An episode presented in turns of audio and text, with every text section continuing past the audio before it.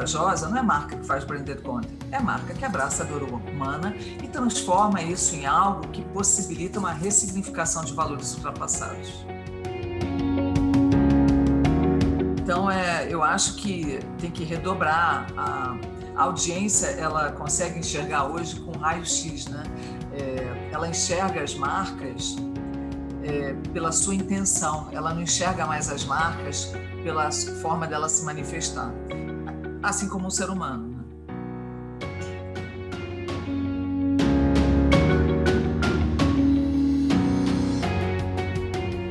Bem-vindos a mais um Tomorrowcast. Estamos aqui hoje reunidos de forma bastante especial para mais um Insight Talks.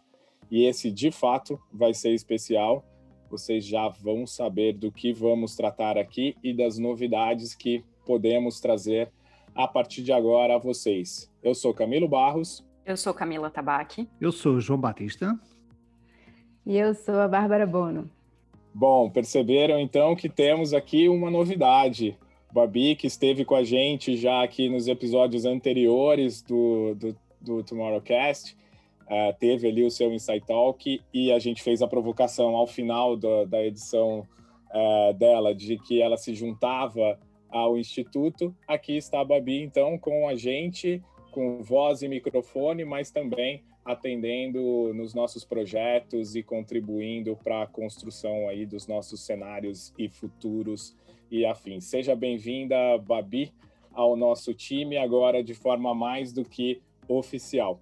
E para começar esse, essa jornada da Babi, que tem aí, né, como vocês sabem, a, o seu caminho aí trilhado nas conversas de marcas, comunidades, brand contents e, e afins, nós trouxemos para abrir essa conversa nada mais, nada menos do que uma das maiores referências em brand content do mundo.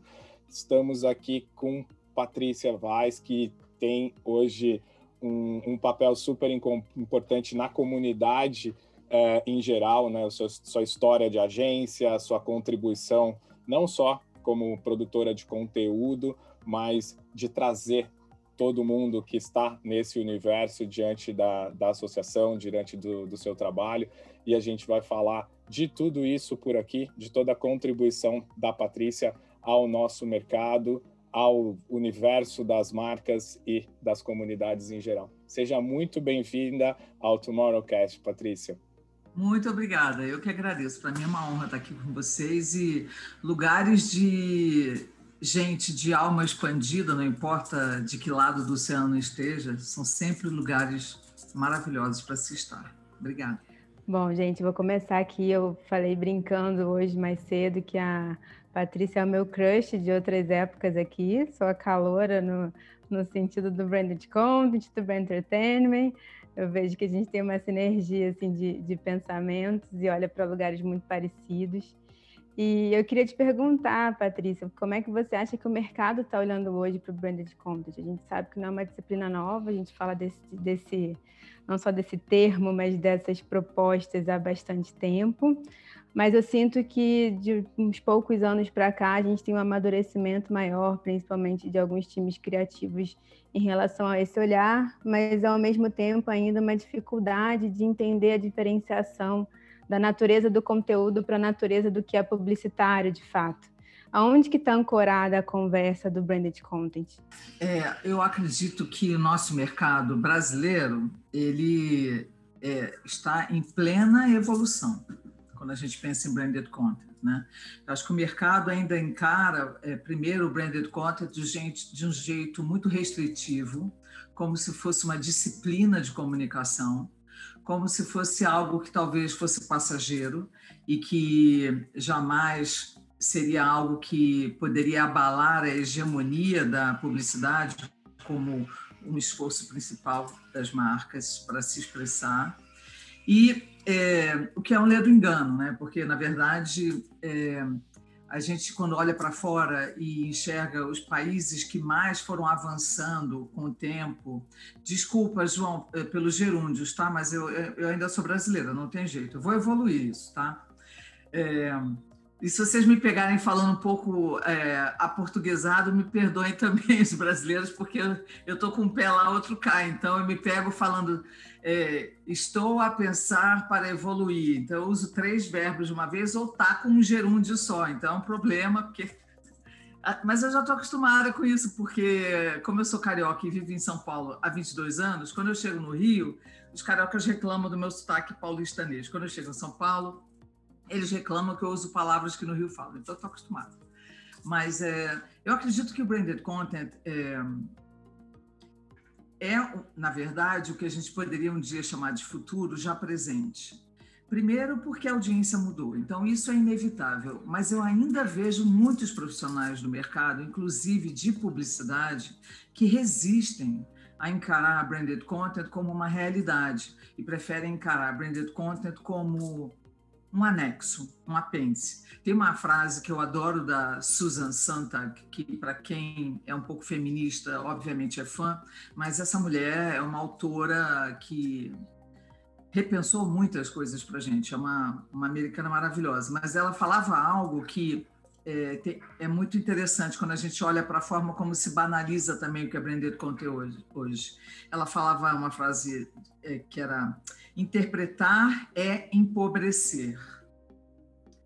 É, é como se a gente esgotasse o significado das coisas. O que eu estou querendo dizer com isso? Que no momento em que o mercado tenta rapidamente dizer que entende e conhece branded content, é quando ele menos conhece. É quando ele tem uma necessidade, na verdade, intuitiva instintiva humana de classificar rapidamente alguma coisa para ter certeza que já conheceu. Ufa, já conheço isso, já é um lugar que eu conheço e reconheço, então está tudo certo, nada vai me ameaçar. Não tem nada mais assustador para um ser humano e mais ameaçador do que a possibilidade de mudança. Por mais que ele tope a mudança, né? Então, o mundo ama falar de inovação, mas odeia mudar. O ser humano odeia mudar. Ele não quer se deslocar nem um passo de onde ele está. Então, você imagina um mercado publicitário condicionado a vida inteira a um modelo de negócio, principalmente no Brasil, completamente orientado à compra de mídia, ao impacto, ao break, ao que sempre interrompeu e foi intrusivo e que não pediu licença para uma marca dizer alguma coisa que ela queria dizer para o mundo, sobre ela, né? não sobre o mundo.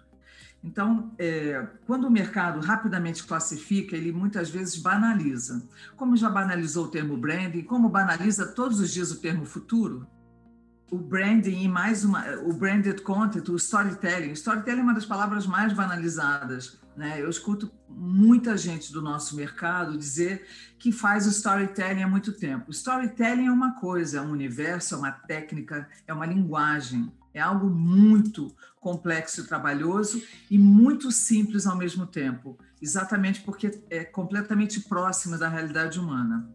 Enquanto é, o, o que seria branded content para as pessoas é tratado como algo simplificado e não é. Não seria nem justo. Então, é, até que ponto o mercado publicitário, por exemplo, eu pergunto, é, criaria projetos de branded content se não houvessem categorias de branded content em festivais? Não custa nada perguntar. Eu fui publicitária a vida inteira, então eu posso perguntar isso, porque eu faço parte desse mundo também. É, uma outra verdade é muitas vezes as marcas desejam tanto fazer branded content e brand storytelling porque parece algo que representa a evolução de alguma forma nessa conexão entre marcas e audiência, que elas até conseguem brifar os parceiros, as agências, os parceiros de conteúdo, de produção, de entretenimento diretamente também, porque isso já acontece, só que não necessariamente sabem aprovar, porque tem algo em comum nas marcas em países como o Brasil e também países como Portugal, que são países muito orientados ainda à propaganda e ao que interrompe a, a ferramenta tradicional da, máquina se, da marca se expressar. Então, o que, que tem em comum?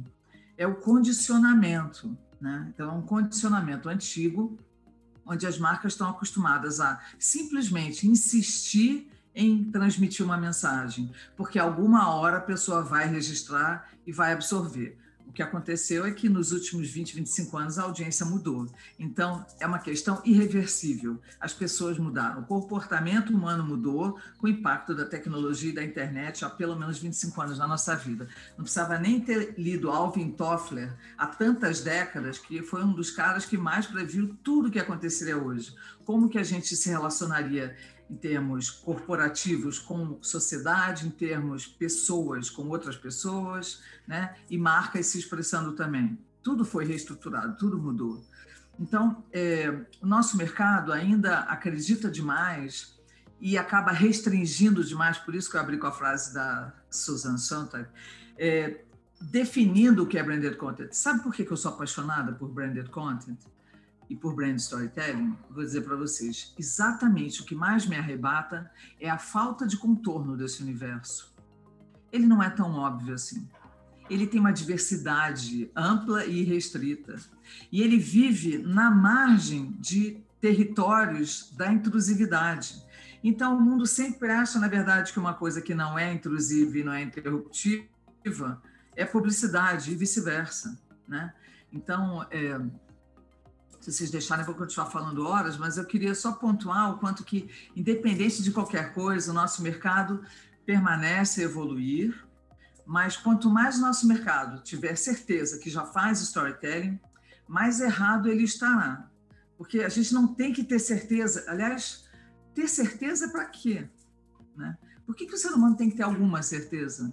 É isso que move ele para frente? Não é. Né? Vocês vivem uma série de mudanças e transformações na vida de vocês que podem até ter sido acentuadas ou aceleradas pela pandemia, como eu, como muita gente, mas não necessariamente somos seres, né?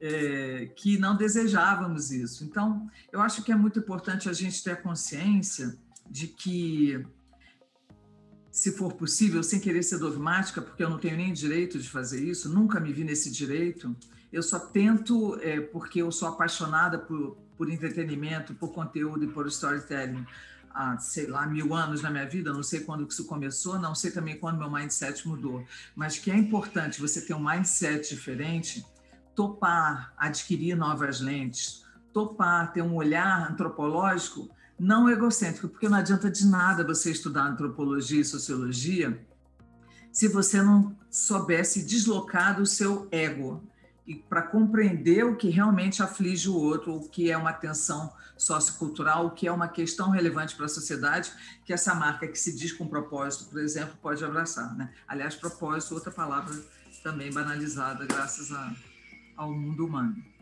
Voltando um pouquinho no que você estava falando, e exatamente de não termos esses limites, né, essa borda que define o que é o branded content, mas que todo mundo é, já começa a olhar e, e, já sabe que de alguma forma precisa é, começar a produzir conteúdos é, uma, de uma forma muito mais relevante. Para quem quer começar qual que é o olhar né? Porque eu não falo nem de não falo aqui não falo nem por onde a gente começa mas assim que olhar que a gente precisa ter, para onde a gente precisa olhar para começar a entender para a marca ou para a empresa ou enfim para o que for, onde é que faz sentido ter esse branded content ou qual é o formato, porque eles são muito diversos, ele varia muito dependendo de quem você é e qual a mensagem que você quer passar.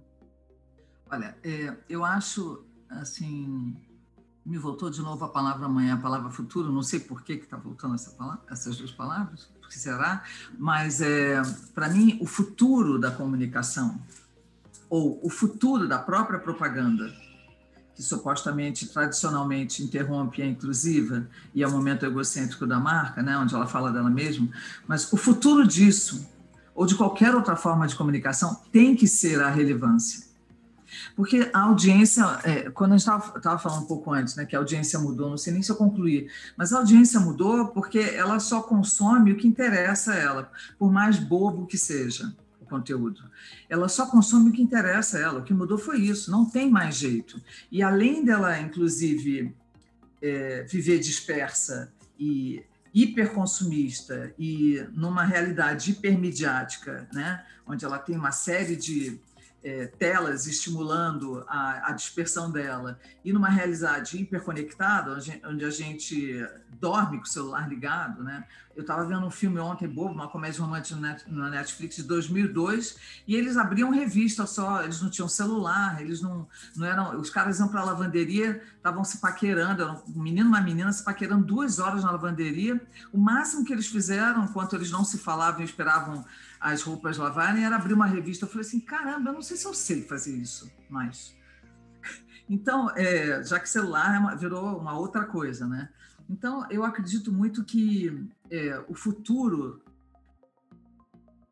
da comunicação é a relevância, porque ninguém mais aguenta. Por exemplo, se eu saísse depois dessa gravação com vocês e fôssemos todos aqui tomar um chopp, ou, ou, lá em Lisboa, ou aqui, a gente dava um jeito, né? ou tomar um copo, a gente fosse tomar um copo juntos, e eu passasse três horas desse encontro falando só de mim, e vocês não falassem nada, não sei se teria novo encontro. Ah, não, Patrícia, poxa, se é gente boa, talvez tivesse. Olha, não sei se teria um novo encontro. Ninguém aguenta uma pessoa que só fala dela mesma, nem consegue prestar atenção. Por que, que alguém vai aguentar uma marca que só fala dela mesma? Então, assim, é, é uma questão de é, assumir a realidade nua e crua onde as marcas hoje, para elas conseguirem capturar atenção e tempo, que é quase impossível, das pessoas, somente se deslocando do seu ego e se jogando, né? não é nem se debruçando na realidade é, do cotidiano das pessoas, é se jogando para compreender, sem é, preconceitos, porque as marcas, quando ativam redes de antropólogos, sociólogos e institutos de pesquisa para detectar o comportamento humano, elas já condicionam, elas já direcionam. Né? Quando você faz isso esquematizado, você já direciona. Né? Se a gente lembra como é que Steve Jobs aprendeu, como é que o pessoal da IDEO aprendia o que, que deveria ser inventado, né? imagina perguntar sobre inovação para quem usava um vídeo VHS quatro cabeças. O que, que você acha que é o futuro? Óbvio, ninguém vai ter capacidade de dizer que é um iPod ou, ou enfim, qualquer coisa que a gente viva hoje, vai, ou Netflix, vai dizer que é um VHS 500 cabeças, nove cabeças, que fosse, 10. Então, você não pode perguntar tudo para as pessoas porque elas não sabem te responder. Ainda mais quando você pensa em algo que não é tangível hoje. Mas quando você fala do que é tangível hoje, do que está vivo, e quer entender o que, que afeta as pessoas, você precisa perguntar menos. Você não, o que, que você prefere consumir? O que, que você mais viu essa semana? Porque você mais viu significa que é importante para você? Então, os, os drives, os, os, os códigos de encontro entre marcas e pessoas deve pular o código de encontro de marcas e consumidores, porque você se emburrece como marca quando você tenta diagnosticar um consumidor. Não é como diagnosticar um, um tumor benigno ou maligno. Você está tentando diagnosticar algo que é impossível de escanear, que é o comportamento humano, não é tão óbvio. Ninguém consegue ter certeza de tudo que é, de tudo que pode fazer, de todas as formas de agir, de todas as escolhas que faz. Né? Então, é, a gente, quando fala de um novo mindset, a gente está falando de um novo mindset de qualquer profissional que trabalha com formas da marca se expressar, da marca expressar o seu DNA, a sua essência, a sua cultura de marca, o seu branding, né? o seu significado, mas com tanto que haja esse deslocamento, onde você sai do seu lugar de comando e se joga para compreender o que, que realmente é uma tensão sociocultural. Tensão sociocultural não depende de você apontar, ah, meus consumidores, meus fãs nas minhas redes sociais, eu uma marca, né, falando eles não param de falar de preocupação com a violência. Não é que nem político analisando pesquisa, ah, estão falando de violência, vou dar uma solução pública para isso.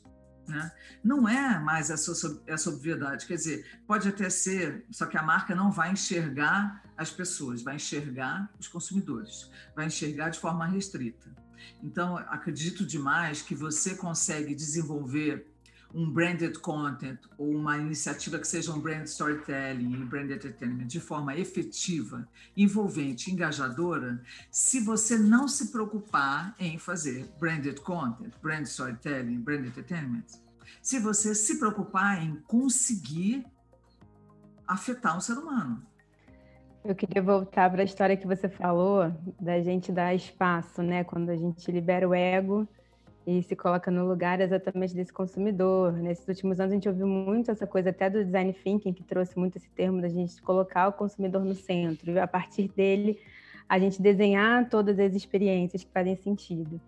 E aí, enfim, numa dessas pesquisas e num dos métodos de design thinking que eu já participei e, enfim, estava estudando, a gente teve todo um exercício para desconstruir o que a gente pensava enquanto persona e sair desse lugar das personas e começar a desenhar o que seria hoje um mapa de mindset, porque é muito mais sobre o comportamento, é sobre, é muito mais sobre os quereres, é muito mais sobre o contexto do cotidiano também, aonde essas pessoas estão inseridas. É, agora, agora mesmo você acabou de falar uma coisa que eu lembrei, é, eu fiz um projeto que era um dicionário de gêneros em 2016, mas talvez a audiência não estava preparada para essa conversa lá em 2016. E aí hoje essa audiência está muito mais preparada para essa conversa, para entender o que é não binarismo, alguns termos que na época quando a gente trouxe, mais causou e desconcertou do que houve de fato uma ponte para determinados diálogos. É, eu acho que isso faz com que quem trabalha principalmente com a parte criativa, e eu não digo o criativo enquanto ser humano, mas a indústria criativa como um todo, se deslocar desse ego gera muito medo, né? Porque esse ego ele está muito vinculado, ego e medo estão ali caminhando de, de mãozinhas dadas o tempo inteiro. Então eu provoco muito uma galera quando eu falo assim, eu acho que o novo papel da indústria criativa é ser co-criadora dessas narrativas. É entender que essas narrativas, elas estão aí, elas estão na mesa, elas estão em muitos lugares, elas são muito plurais. E quando a gente faz esse esforço, né, de ler as outras coisas, de viver outras experiências para fora da sua bolha, de olhar para os outros lugares, é onde de repente a ideia mais bacana para se contar uma história pode acontecer, porque você está conectado com as histórias das outras pessoas também. Como é que você pensa de repente esse modelo desse criativo, é, olhando agora para a cadeira dele, desse lugar de um muito mais um curador do que a pessoa que é a detentora da narrativa de fato? né? Porque a gente vem dessa era publicitária, médium, etc., que eu tenho ali uma dupla que pensa e diz qual que tem que ser a história que aquele consumidor vai receber. Mas será que é isso? Né? A gente está vendo tanto é, os coletivos surgindo de forma muito potente, a gente está vendo outras narrativas sendo co-criadas pelas pessoas em todos os lugares, a internet que deu acesso para todo mundo e a pandemia que acelerou tudo isso. Então, eu acredito, e quero saber o que você acha disso, de como que esse papel da criação também está se reinventando para poder contar histórias que as pessoas realmente queiram ouvir. Olha, Babi, é, eu, eu falo bastante essa questão da, da, do colaborativo, que também é uma palavra que o mundo tenta pisar bastante, né, para atrapalhar a força que ela tem. É, principalmente quando, por exemplo, todas as agências de publicidade do mercado brasileiro praticamente dizem que trabalham de forma colaborativa. É dificílimo trabalhar de forma colaborativa sem você construir um sistema, você tem que ter um modelo. Então, é, na Asas, por exemplo, eu já queria há muito tempo é, e já acreditava, porque tudo que eu estudava e me conectava e mergulhava há mais de 20 anos no mercado internacional muitas vezes se desenhava de forma colaborativa. E aí, quando a gente montou a Asas, né, esse nosso coletivo, é, há sete anos, é, a gente aprendeu na marra, porque todos nós tínhamos ranços, né, vícios e condicionamentos. Então, a gente aprendeu no primeiro ano a desenhar um modelo é, que fluiria, mas um modelo é, na marra, é, extremamente orgânico, não só interno, para a gente se organizar com qualquer demanda que venha de fora, como ao longo do processo, como dar feedback, vai fazer igual, igual é, qualquer agência digital ou, ou, convencional, ou qualquer TV, ou qualquer produtora vai fazer, como, quer dizer, a, a, gente não tentou fazer o que os outros não fizessem, a gente só tentou fazer de um jeito que a gente ficasse muito feliz e com muito tesão. Então, é, é eu acho que é, eu acredito demais por exemplo, e eu falo muito isso é, sempre, principalmente na Masterclass, é, nesse, nesse modelo colaborativo, é, a partir do sistema. Eu não acredito em brand storytelling, onde você é obrigado a mostrar um storyboard para o cliente, onde você é obrigado a fazer reunião de pré, pré, pré, pós, pós, enfim, todas as reuniões de produção possíveis, em que o cliente está sempre no papel, assim como a agência, de controlador. Eu não acredito, principalmente por isso. Para mim, brand storytelling tem que ser storytelling puro, senão pode ser uma outra coisa para ser storytelling, para ser uma marca adentrando o território das narrativas não interruptivas, não intrusivas, humanas, que são sobre a condição humana. Como é que algo é sobre a condição humana se não é carregado de verdade de traços humanos? Como é que ele é algo sobre a marca? Só se a marca se tornar um personagem, é possível. Mas para aquele modelo funcionar, na minha opinião, não é que não, não funciona de forma alguma, da forma mais controladora que existe hoje no nosso mercado é, mundial, na verdade, né? Mas eu acredito que flui melhor, principalmente a capacidade criativa de quem vai realizar, e aí os portugueses têm total razão de chamar diretores de realizadores, né? É, não que só tenha razão por isso, tá? Mas é por isso também, é, puxando a sardinha literalmente né, do João Batista aqui, é, eu acredito muito que quando a marca não controla, ela traz a verdade para os personagens, por exemplo, independente dos acontecimentos naquela narrativa. Por que, que ela traz a verdade? Porque ela não vai é, procurar o esteticamente perfeito que ela procura na publicidade. Ela não vai procurar um personagem que tem a cara do consumidor dela, como ela faz aonde? Na publicidade. E mais uma série de outras coisas que a gente pode ficar até amanhã conversando aqui. Então, quanto mais a marca aprender a não controlar a elaboração, né, a concepção, a produção, o desenvolvimento das narrativas que são humanas, que são momentos da verdade das pessoas, melhor aquilo vai sair. Mesmo que não pareça um território óbvio da marca, que não tenha códigos visuais da marca.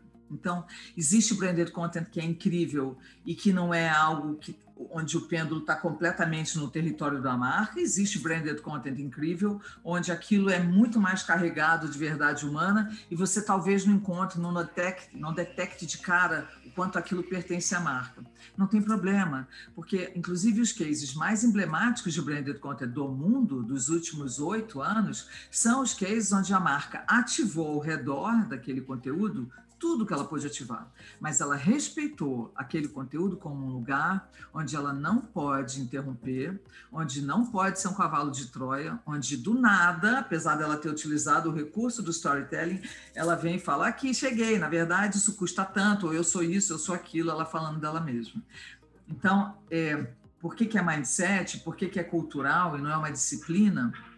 Não é só uma iniciativa de comunicação, porque a marca precisa fazer escolhas éticas tem que ter uma escolha de caráter, sim. Pode ser só a minha opinião? Pode ser. Mas é, pode ser só meu ponto de vista? Pode ser. Mas é uma escolha porque a, a marca sai de um planeta onde ela sempre habitou, falando dela mesma, e as pessoas sempre acabaram prestando atenção naquilo, nem que tivessem que ver 10, 15 mil vezes, para chegar num planeta onde as pessoas só consomem o que tem naquele planeta, que é o conteúdo, entretenimento e storytelling, porque interessou a elas. Então, para ela tentar amplificar uma mensagem dela sobre ela, quando ela adentra esse planeta, ela tem que, no mínimo, redobrar a, a capacidade que ela tem é, de respeitar o despreparo da audiência, porque é um momento de despreparo.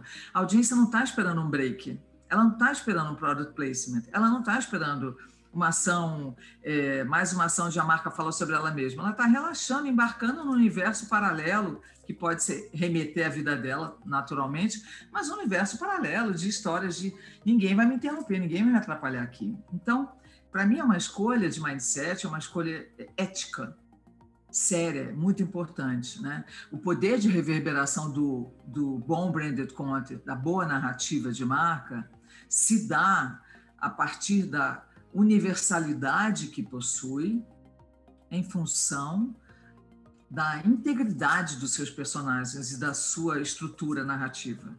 É por isso que a gente se conecta. A gente se conecta porque a gente sente uma identificação com um ET, com um robô, com um serial killer.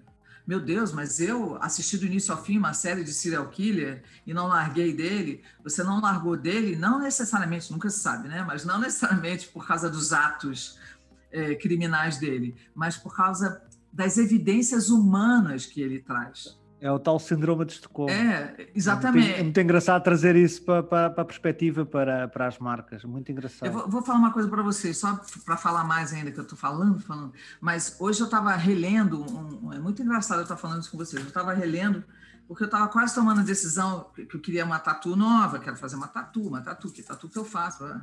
E aí eu pensei, e aonde que eu faço? Se é braço, se é isso? Eu pensei, sabe uma coisa?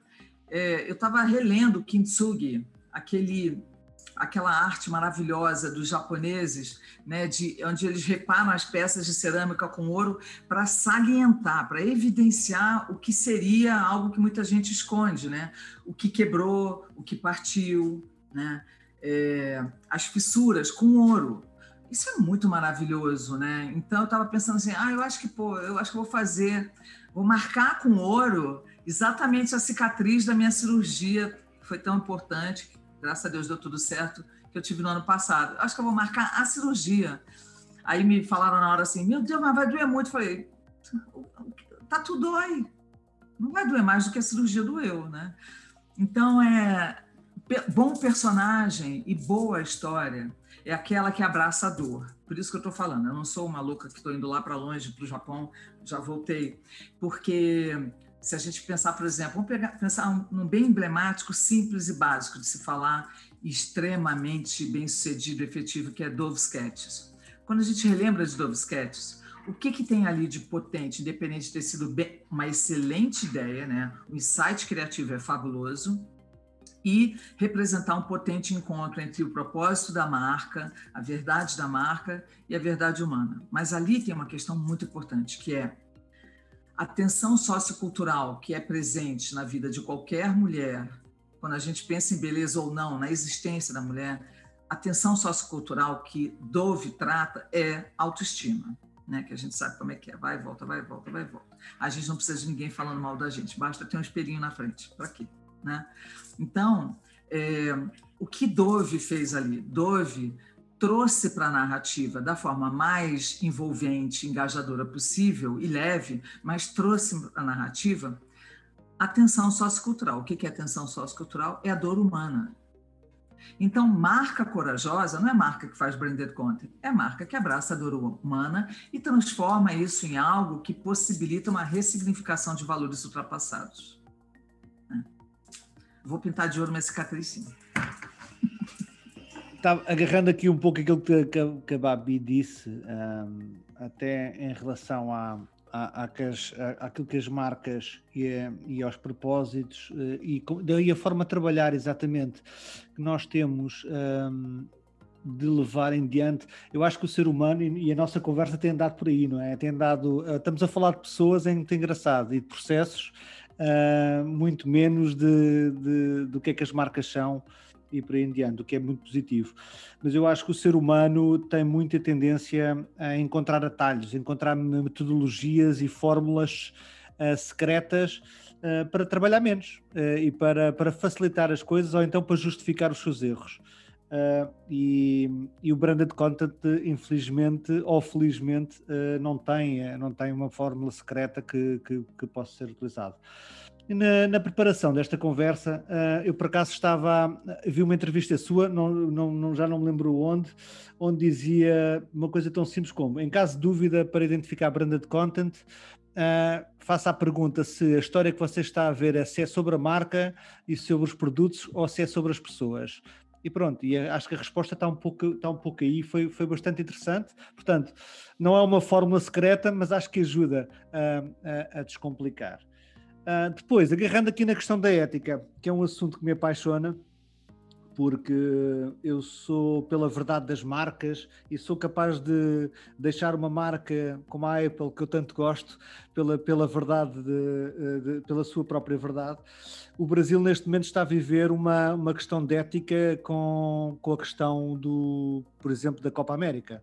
Uh, ou seja, nós temos marcas tão importantes e que abraçaram grandes causas como a Nike, que recentemente um, defendeu causas raciais tão importantes no ano passado, uh, ou a Mastercard, que é uma marca que um, diz ter um, posto o propósito à frente dos seus interesses financeiros. Uh, e de repente, um, de um dia para o outro, são patrocinadoras de um campeonato de futebol num país que está uh, a viver a morte, não é? Que, não, que está a lidar com a morte e que, uh, a mal ou bem, esse evento digamos que, que não deveria acontecer, pelo menos uh, nesta fase. Não quer dizer que ele não possa trazer alegria de outras formas, mas realizar o evento uh, no olho do furacão uh, de uma pandemia não me parece boa ideia, não é? como é que as marcas têm esta, não conseguem ter esta e procurar e olhar por esta verdade?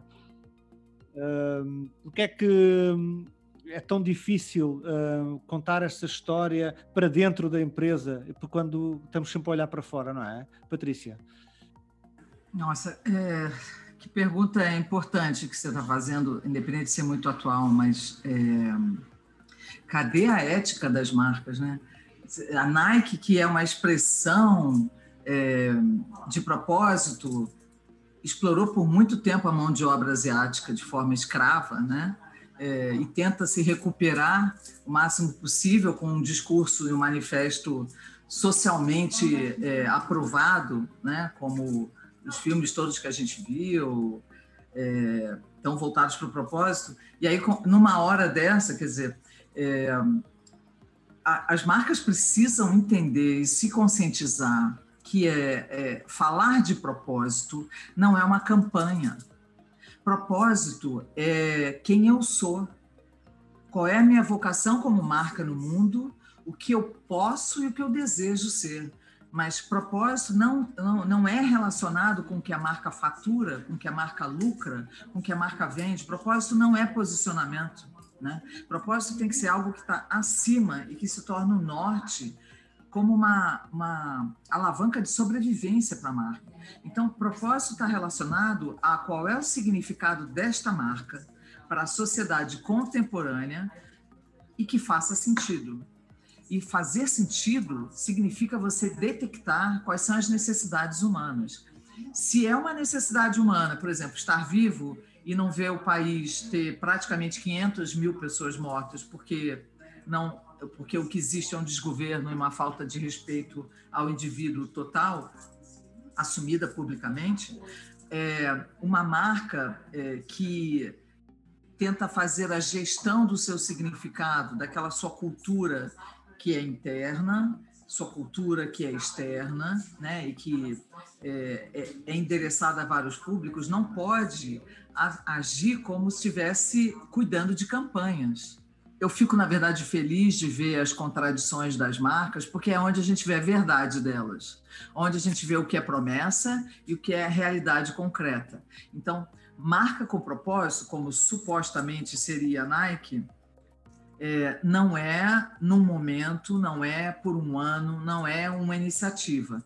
A marca ela precisa viver o seu propósito como norte de vida e sobre consumidores e pessoas, né?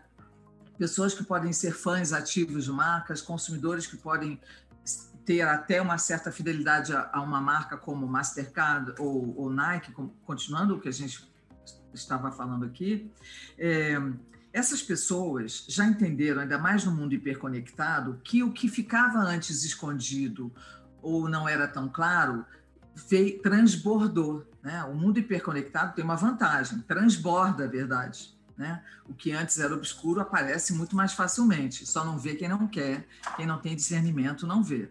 Mas é, a gente não escolhe mais uma marca porque ela é inovadora, porque ela tem bons produtos, porque ela tem bons serviços, porque ela tem um comportamento razoável e aceitável nas redes sociais, ou porque às vezes ela traz umas mensagens institucionais maravilhosas.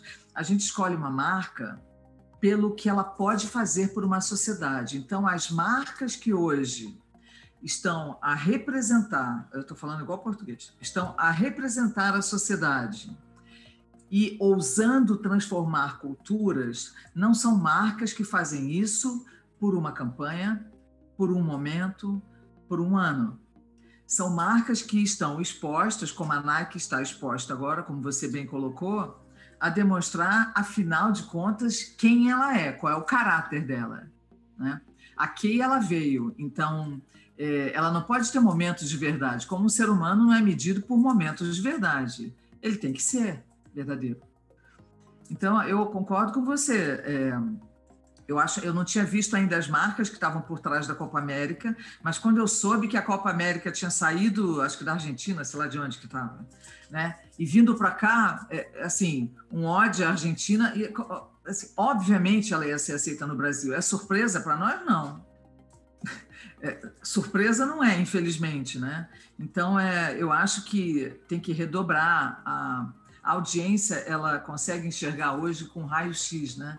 É, ela enxerga as marcas é, pela sua intenção, ela não enxerga mais as marcas pela forma dela se manifestar, assim como um ser humano. Né? Nesse momento de, de tanta polarização da própria audiência, né, quando a gente está falando de marcas muito grandes, é, é difícil também para quem está ali na mesa de decisão da marca fazer algumas escolhas nesses momentos. A gente sabe que quando a gente está do outro lado que chega a pressão pelos números, pela entrega, tem discursos que são difíceis da gente manter de pé. Então, é interessante quando a gente está falando sobre essa história do, do, propósito. A gente até falou no, no nosso outro bate-papo aqui outro dia sobre como a gente também desgastou essa palavra, como talvez fosse mais verdadeiro a gente falar das paixões, porque a paixão ela é mais volátil, ela muda de acordo com algumas situações, você pode se apaixonar por coisas diferentes, enquanto a gente está confundindo, às vezes, esses posicionamentos com um propósito, que é alguma coisa muito maior, que nem o que você está trazendo, que é uma coisa que exige não tanta volatilidade, eu preciso realmente fincar o pé naquela, naquela forma como eu estou me colocando para o mundo e como eu estou me colocando para as pessoas.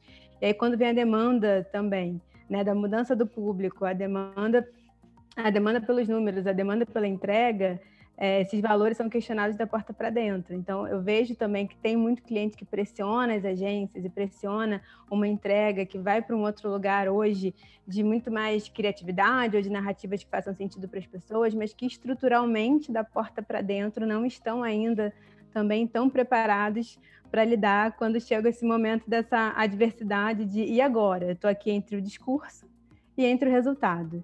Eu vou me agarrar onde, né? Pois é.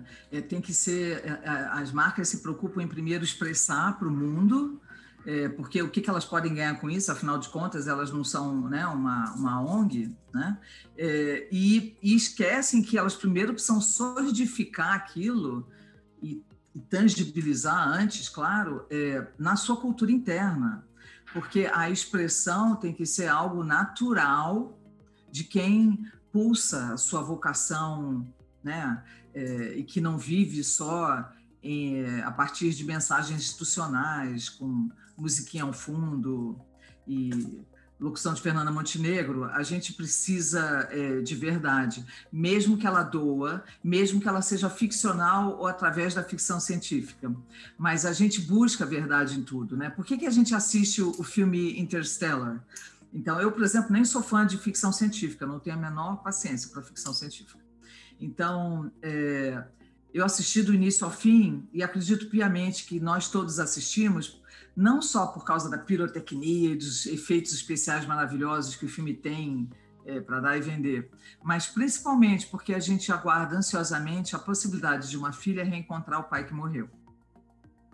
Então, é, por mais que seja ficção ou ficcional, o ser humano procura a verdade, é instintivo, e procura aquilo que o faz se sentir mais humano.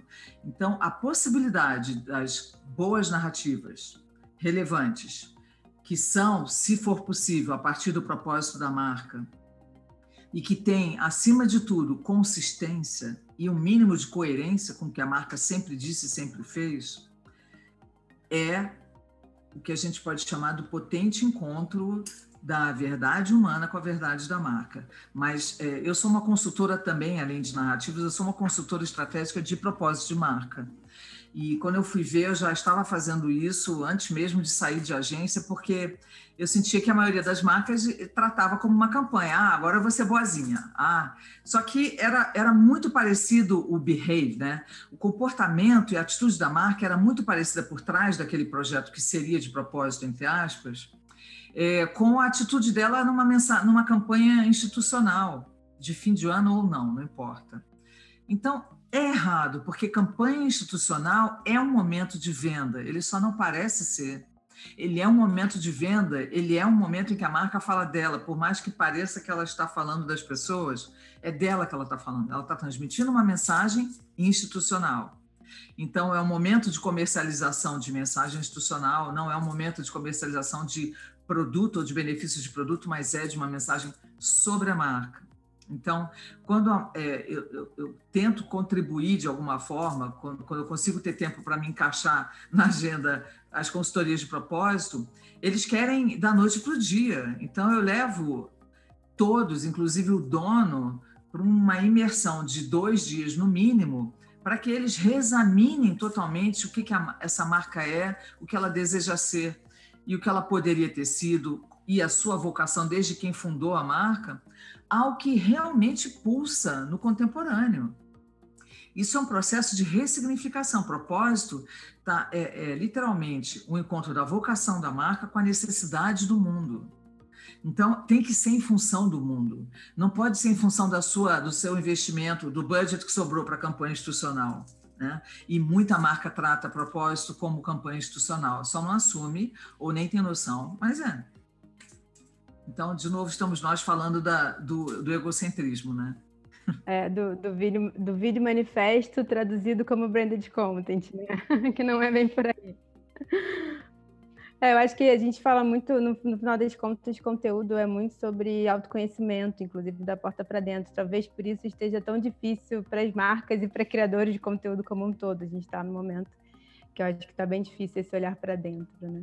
E, e aí assim, não tem nada errado em se considerar alguma coisa branded content sem ela, sem que ela seja. Então, não sei nem se eu respondi isso direito, mas eu acho que eu tenho uma percepção, não sei se vocês já viram, leram em algum lugar, ou ouviram, mas eu tenho a, a minha percepção do que é ou do que não é, porque eu tenho uma obrigação com as pessoas de tentar decodificar isso.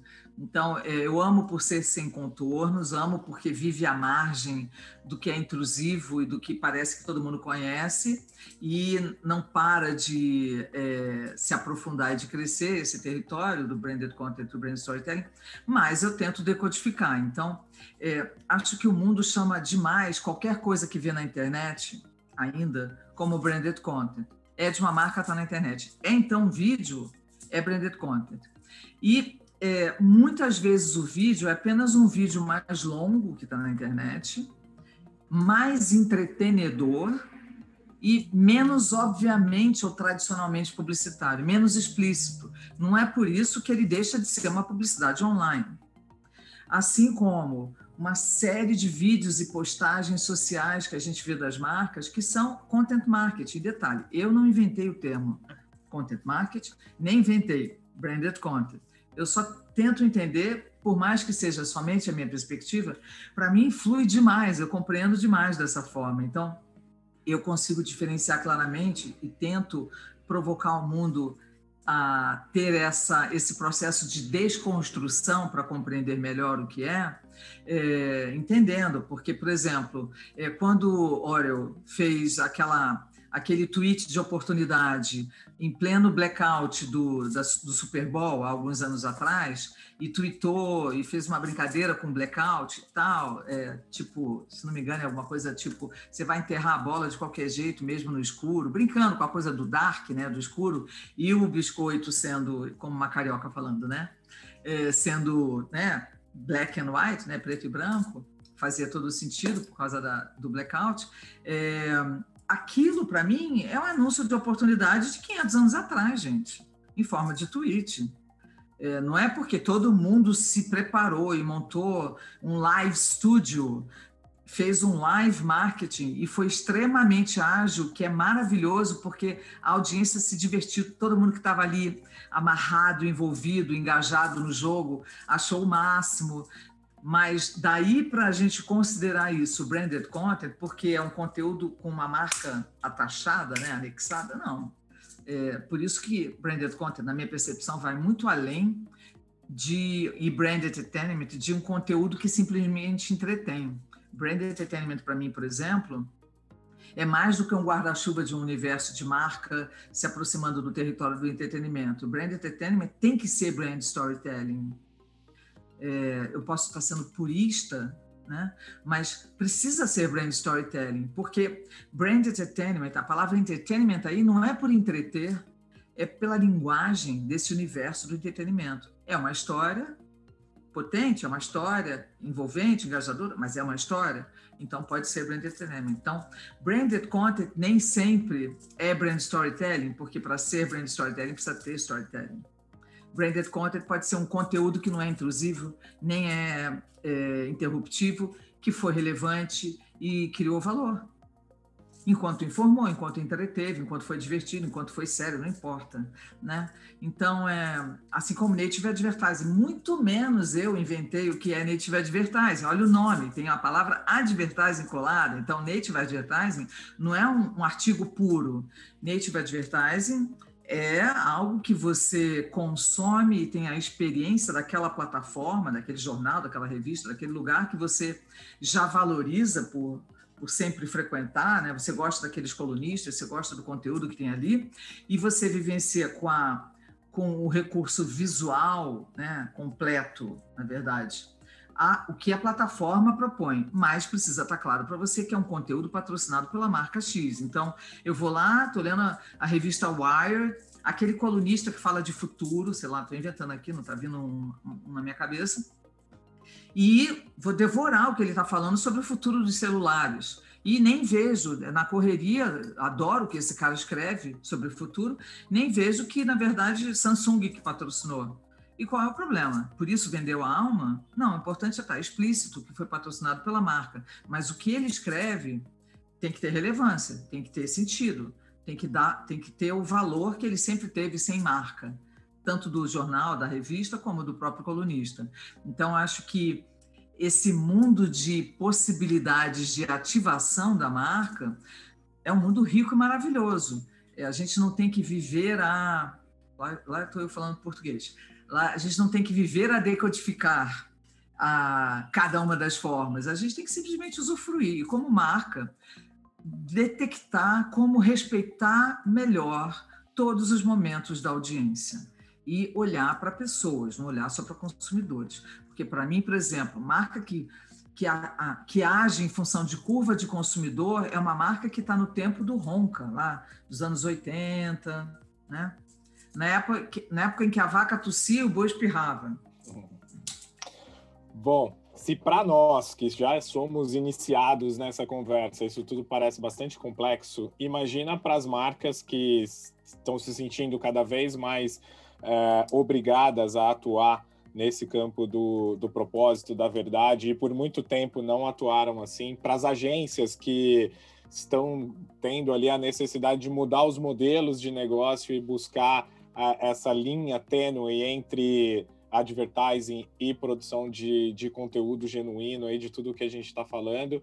E nem todo mundo tem aí o prazer de como nós aqui de ter uma Babi que lidera ali o, o comitê de conteúdo no IAB aqui no Brasil de ter a Patrícia não só com, com a história dela toda aqui que, que a gente passou um pouco por isso hoje Patrícia sendo Patrícia, Patrícia ali da contribuição dela da Asas, e também a Patrícia que é, já há algum tempo aqui na, na América do Sul, onde ela fundou e, e é a chairwoman do Branded Content Marketing Association, uh, contribuindo aí para a evolução de, desse mercado e acho que até um processo educacional de, de cultura, de tudo isso que a gente está falando, porque como podemos ver, é um desafio, é complicado, a forma de entrar, porque tem que ser genuíno, tem que ser verdadeiro precisa de gente para trazer essa orientação.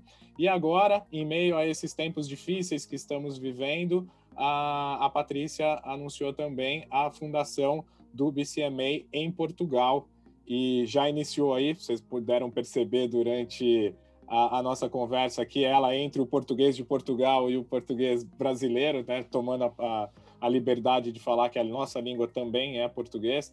E então, Patrícia, eu queria saber um pouco sobre esse desafio do BCMA, é, daquilo que está sendo vivido aqui na América do Sul e esse desafio de chegar a Portugal. E aí acho que vale o João também dar um contexto das marcas em Portugal, de como estão vendo esse mercado de, de branded content e como é que, que isso tem evoluindo. Portugal, que para quem nos acompanha aqui semanalmente, sabe que desponta aí como um dos mercados mais uh, de influência que a gente tem hoje, né, pela, pela sua modernidade em, em sair à frente aí de, de muitas conversas, né? Conta para gente um pouquinho desse desafio do BCMA. Bom, o, o BCMA, a Branded Content Marketing Association, é, é uma organização sem fins lucrativos que representa o branded content e a indústria também agora de influencer marketing, fundada há 17 anos, primeiro em UK, né, na Inglaterra, e se expandiu rapidamente pelo mundo todo. É, hoje a gente está presente em países que vão desde, sei lá, Rússia, escandinavos, é, Espanha, é, é Itália, é, Austrália, Canadá, Estados Unidos, né, desde praticamente o início, é, África, Middle East, enfim. Eu, eu fui convidada no, no final de 2013 para fundar e ser a chairwoman, trazer aqui para o Brasil, para a América do Sul, uh, o BCMA e foi o que eu fiz a partir de 2014. É, desde então, na verdade, eu, eu, considero quase que um mix de alma. Então, é, é uma brand persona, né? O BCMA sou eu, eu sou o BCMA, e eu só topei é, essa proposta dos gringos na época para trazer para cá, não só porque eu era uma apaixonada e, vi, e vivia a fazer isso no meu dia a dia, é, tentando expandir a cultura do branded content, mas porque eu, eu, senti muita afinidade com eles. Eu gosto que o BCMA é extremamente low profile, não existe na vitrine, não existe para aparecer. Eles organizam uma série de eventos, patrocinam eventos globalmente, reúnem todos os players, tem players incríveis do mundo do entretenimento que eu sempre respeitei muito e personagens e pessoas e talentos também que eu sempre respeitei muito mas eu gosto dessa coisa low profile e eu, eu não gosto quando se tenta ser muito dogmático e, e, praticamente elitista quando se fala de branded content. É tudo que eu tento é, é, destruir, não é nem desconstruir. É tudo que eu tento é, recortar, porque não tem menor cabimento. Né? Por isso que eu criei a, há seis anos atrás, a primeira pós de branded content para o Senac, porque, eu queria que fosse no Senac. Fiquei dois anos trabalhando com o Senac para lançar essa pós em 2016, e ela, para mim, sempre foi importante porque é para capacitar qualquer brasileiro. Qualquer pessoa pode entender com a branded content. Então, é, isso tem tudo a ver com o que o BCMA não só é, se propõe a fazer, como é.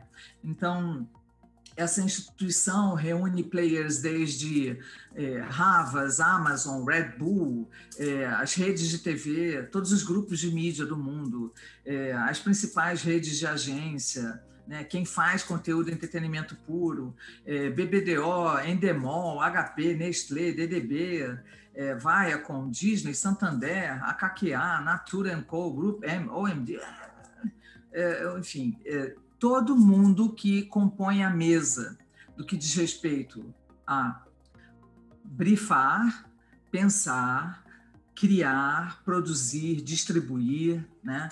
É todo, realizar, então todo mundo, produtoras, todos os tipos de produtoras. E aí o que, que eu tentei fazer na América do Sul, já vou chegar em Portugal, foi é, mais do que montar uma vitrine, porque eu também achava isso é, inútil, porque até que ponto o mercado precisa que alguém diga branded content é só isso ou branded content é só aquilo?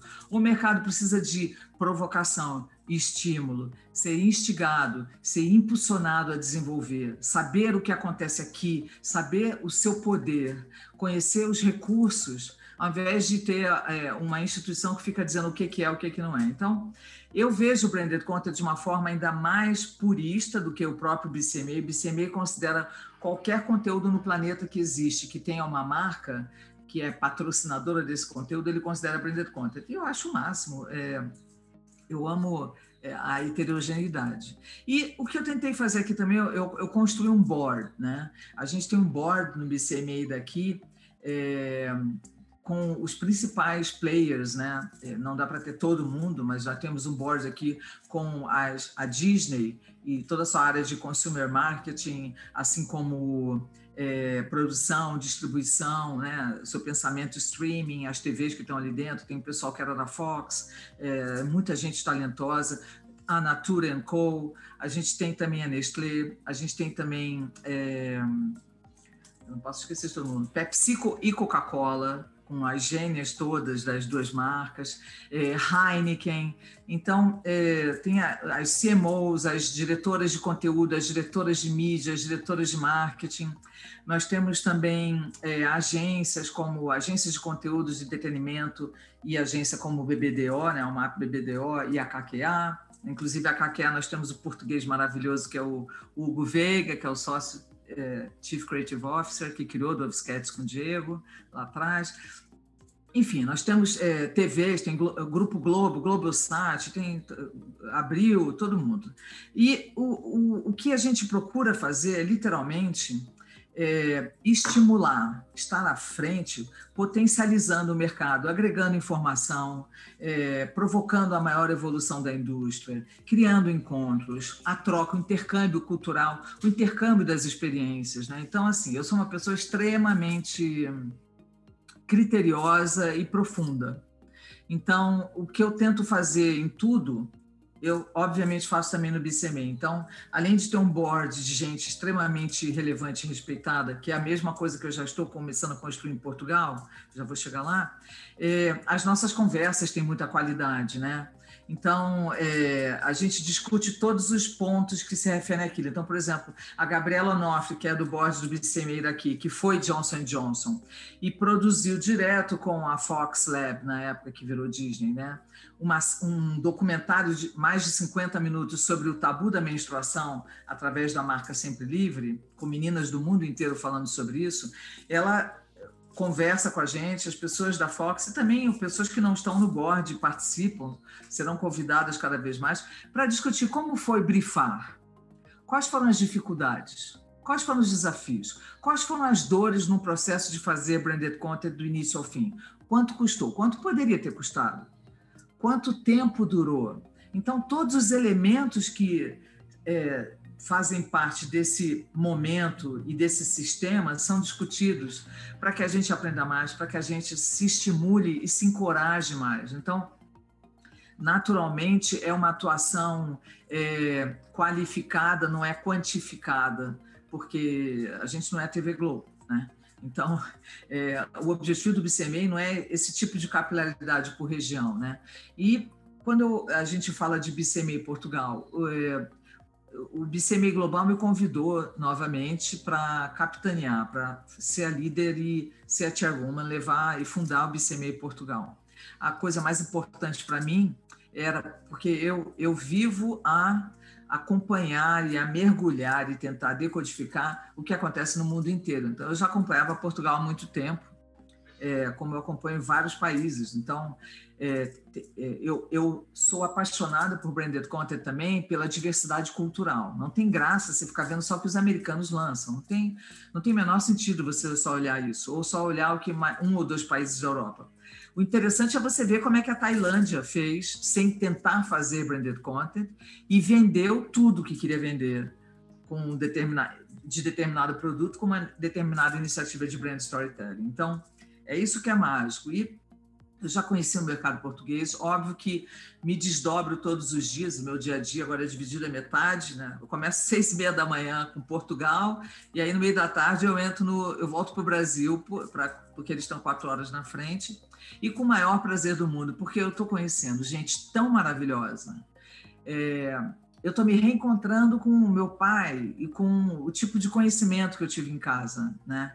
É, porque os portugueses eles têm uma coisa maravilhosa que infelizmente vai ser um momento de dar uma cutucada no Brasil, mas os portugueses como né, os portugueses estão no velho continente, os portugueses eles valorizam demais a história. Eu sei que vários portugueses discordam de mim, mas eles não estão entendendo o que é nascer no Brasil, tá? Então, os portugueses valorizam muito a história. E todos os portugueses que estão voltados para a evolução do mercado, na abertura do mercado, na sua, na sua potencialização como um todo, não importa em que, em que universo seja, em que indústria seja, são portugueses que não estão abrindo mão da sua história, do seu passado e do seu conhecimento, mas estão tentando é, elevar o país à, à, condição que ele merece ter, né? A toda, porque Portugal é um país extremamente promissor. Para mim ele é gigante. Ele não é pequeno como os portugueses muitas vezes acham que é. Ele é muito gigante. Ele tem uma alma gigante, né? Você não pode reduzir ao tamanho geográfico um país que era de navegadores. Por isso que você chega em Portugal e você quase cai nos precipícios, porque eles saíam para, eles eram navegadores eles eram conquistadores, eram perdedores também, é, mas eles eram navegadores. Eles, né? Então, os holandeses são desse tamanho e inovam pra caramba. Por que, que, por que, que será também que eles inovam? Né? Então, é, me encantou demais, eu me senti extremamente honrada por assumir essa, essa, esse desafio. Eu tenho, a gente já, já está a formar, falando muito português, é, o board João Batista, muito bom isso, né? Então a gente já tem o IPG Media Brands, já faz parte do board, ah, o grupo Cofina, que é um grupo maravilhoso, terceiro maior grupo de mídia, extremamente é, importante. É, é, tem outros grupos de mídia e de comunicação que estão entrando, que eu só vou poder oficializar daqui a algumas semanas, porque eu não gosto de falar antes deles entrarem. As agências independentes já estão entrando, como a Partners, é, que é maravilhosa, assim como outros grupos de agência estão entrando também. Marcas como Uber já estão, com é, muita gente brilhante que trabalha ali dentro de Uber. E é, algumas associações devem fazer parte também. O, basicamente, o board do BCMA em Portugal vai representar uma troca de propósito, troca de experiência, é, um intercâmbio de vivências e de desafios, e juntos nós vamos desenhar é, como que, já que você tem num board TV, publisher, né? É, o, o, os, né, os, observatórios, os observatórios labs que existem por aí, né, os content studios todos, e as marcas, as agências, se você tem todas as produtoras, né, a Bro Cinema já está entrando, a Mojo também já está entrando, várias produtoras e vão entrar maiores também. Quando você tem todo mundo da mesa, seria um desperdício você não utilizar as forças para tentar desenhar juntos, não só iniciativas para o mercado se aculturar mais, é, celebrar os talentos locais, encorajar todo mundo que está fazendo, né? Então, tem gente que tem gente de Portugal que fala, ah, mas Portugal nem começou a fazer brand storytelling. Vocês estão enganados. Foi lançado em maio um, uma narrativa maravilhosa que faz uma tremenda homenagem a Fernando Pessoa, criada pela agência Usina, que é uma agência independente bárbara portuguesa, é, em parceria com Samsung para lançar, para falar de um aparelho específico de lanço Samsung. Essa narrativa de época foi filmada por Samsung e realizada por um diretor português maravilhoso. Então, é, quando você vê brand storytelling pipocando no mercado, assim como você vê é, projetos em que a marca fez direto com a TV, você definitivamente já vê sinais e sintomas de um mercado em evolução. Isso não tem como controlar, porque a audiência mudou, é aquela velha conversa e nossa inicial audiência mudou. Então, a gente naturalmente eu, eu tenho é, é, percebido uma receptividade maravilhosa, afetuosa e inspiradora dos portugueses. Eles estão extremamente é, empolgados e ávidos por participar desse desenho e entrar ativamente. Muita gente bacana, muita gente bacana. Eu já dou consultoria para algumas marcas e grupos lá então, eu, eu, estarei lá em setembro e novembro, com certeza, para ficar bastante tempo. Vou ficar lá e cá nesse início. E é, espero que, que dê certo. É, eu tá, já está vacinada de Pfizer, né? Espero que seja suficiente, além de eu pintar o cabelo, ser bonitinha e tal, para que eu consiga passar na, né? e entrar em Portugal. O que você acha, João? Estarei na alfândega à sua espera para a receber de, bra de braços abertos. Mas deixa eu devolver o elogio. os, não, eu cresci e os portugueses cresceram todos da minha geração a ver conteúdo brasileiro. Uh, você não sabe o impacto que teve a novela Gabriela uh, e o que é que isso impactou uh, nas novelas que hoje se fazem em Portugal com portugueses, seguindo o vosso modelo. Portanto, vai até aí atrás. E mesmo na, na comunicação, tenho dúvidas que haja uma agência hoje em Lisboa que não tenha um brasileiro a trabalhar na criatividade. Portanto, nós temos muito ainda a aprender com a vossa forma de comunicar e a vossa simplicidade de comunicação. Uh, e principalmente acho que é muito bem-vinda para dar assim um abanão aqui no, em algumas guerras internas de assuntos que pouco interessam para as marcas, falamos de guerras de audiências e por aí fora que não interessam nada. Uh, terei todo o gosto de, de a poder ajudar. Uh, há muitas, você falou aí, por exemplo, da, da agência da, da Partners, que trabalha uma, uma das marcas por, que eu acredito que está a fazer melhor branded content, nomeadamente que é o Turismo de Portugal que conseguiu contar a história de Portugal uh, pelo mundo fora uh, e por isso é que uh, teve tanto sucesso um, nos, nos, anos pré-pandemia, pré por isso é que o turismo explodiu, porque nós conseguimos dizer que Lisboa não é Berlim, Lisboa não é Londres, Lisboa é Lisboa. E, portanto, as pessoas aprenderam a gostar de Lisboa como nós. E, e é verdade, os portugueses gostam de receber e gostam de, portanto, um, pode tomar a segunda dose da vacina, que será bem recebida com certeza. Bom, acho que é isso. Temos bastante papo, foi ótimo, Patrícia. Obrigada por nos receber praticamente, né? É, com, com, todo, com todo esse conteúdo, com é, todo esse processamento de informação. Acho que a gente tem muita riqueza de, é, de material aqui para discutir, para trazer mais conversas, para trazer é, mais ainda esse tema. A, a Babi começou, você está aumentando ainda mais esse repertório nosso aí. Acho que fica com certeza até um, um, dever de casa. Anotei várias coisas aqui que eu quero ler, que eu quero estudar em cima do que você falou. E queria agradecer pelo papo de hoje, convidar as pessoas para o nosso próximo papo e agradecer pela companhia. Posso falar uma coisinha mais? Posso? É muito Tá? É, tem duas coisas que eu falei aqui. É, uma, falei muito sobre a, o quanto que o ser humano adora inovação e mudança, é, inovação, mas odeia mudar, né? O ser humano é carrancudo muitas vezes para isso.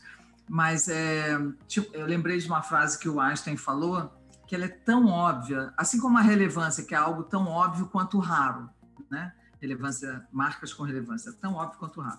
Mas tinha uma coisa muito óbvia que o Einstein falou uma vez, que era é, nada acontece até que algo se mova.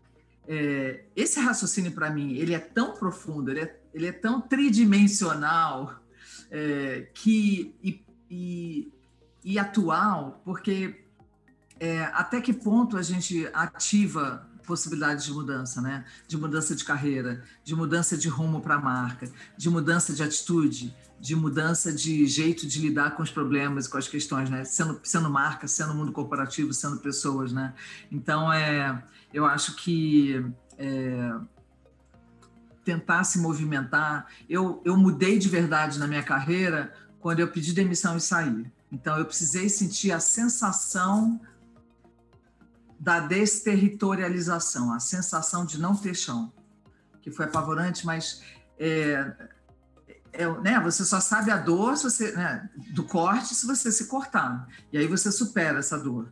Então, assim, às vezes a gente tem que ousar para realmente ver uma mudança reverberar né, e se refletir na nossa vida, a gente precisa abandonar o máximo que for tudo para depois, quando voltar, voltar diferente. Como na Jornada do Herói, um personagem ao final de uma Jornada do Herói, uma narrativa, ele só funcionou porque ele voltou transformado, ou seguiu o rumo dele, mas transformado.